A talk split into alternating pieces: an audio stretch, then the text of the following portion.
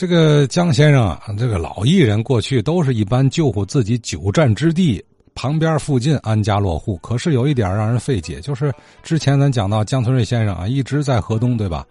怎么五十年代初住西头了？西关外大街是吧？这来回来去可够远。张振海先生就这个事儿啊，这两天跟现在的邻居，以前和江先生在制针厂是同事，呃，这个扫听了一下。有两位先生提到了蒋春瑞在虹桥区西头那边有住房，我带这个问题啊，我问了我们邻居啊，冯大哥还那个张福荣，他跟那个蒋春瑞那是非常关系好啊。解放后呢，这不成立了苏区队嘛？蒋春瑞主要活动地点主要在地道外，像亚东啊、百花、民艺、红光，还有永乐这个小剧场。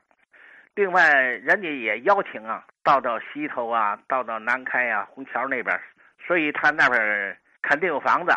姜老先生那阵儿，他是集体所有制，多造多劳，他的工资一般都在一百六七，有时超过二百，所以有人就嫉妒他，说他弄那梗啊。文化大革命也倒霉了。你想，他到那边可要是演评书去，肯定他赶不回来呀。他所以那有租房。另外。也有可能过去他落脚就落到那个虹桥区了，那就有住房。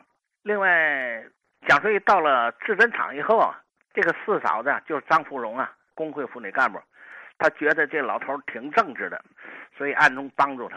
因为他知道他医术不错，带一次女职工的孩子病了，哎，他给拦住了，说你你你医术不错，你给看看吧。那么的就给看好了。这一看好不要紧，就轰动全场啊。他到了传达室以后。这个厂的所有的职工看病啊，都找他去。当时这个厂有个保健站，保健大夫叫曲英啊，中医药大学毕业的。他当时挺不服气的，结果他就把所有的这个职工的药方拿来一看，再问问病人情况。哎呦，觉得这老先生太不简单了，于是拜在这个蒋老先生门下跟他学医。所以看看蒋先生这个医术还确实不错。下面我再回答一个问题啊。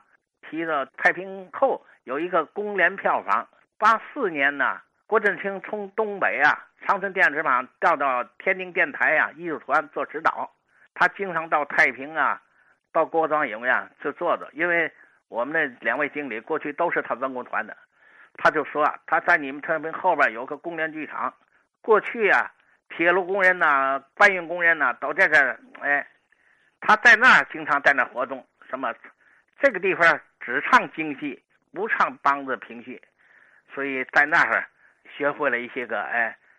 从那以后，五二年拍那个六号门的时候，结果选中他了，这是机遇吧。另外，我再提一个大园子票房，这大园票房正好在这个光大街、李李家摊大街还有阳大街交口有大园子。这个大园子有大园胡同，那是最早的一个票房吧。当时这里出了一个中国戏剧作曲家刘基典先生，另外还出了一个叫张国栋。这张国栋他们家过去有点钱呢，做买卖，所以他解放后出资啊，呃，组建了前进团、前进经济团，他当团长。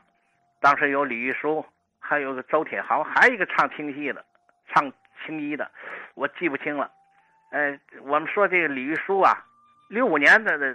区里要求演现代戏，当时也排练了，但是就是不叫座，因为他是民营剧本亏本啊，所以就解散了。解散以后，李玉书啊就去新疆发展了。到新疆正赶上文化大革命，所以他在那没办法回来了，回来等于失业了。当时他就上街道，我现在没工作怎么办呢？街道还不错，给他找了一个存车处。这个存车处啊，就在起源茶庄后身在那当了村车大娘了，完老太太以后就没怎么没怎么太唱。另外，那个王庄的那也有个票房，这个票房大。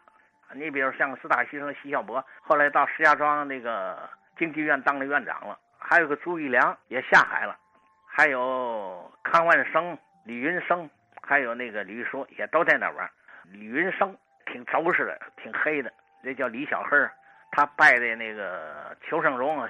而且在京剧团也演过，后来这一演那现代戏，他就回到汽车运输市场当司机去了。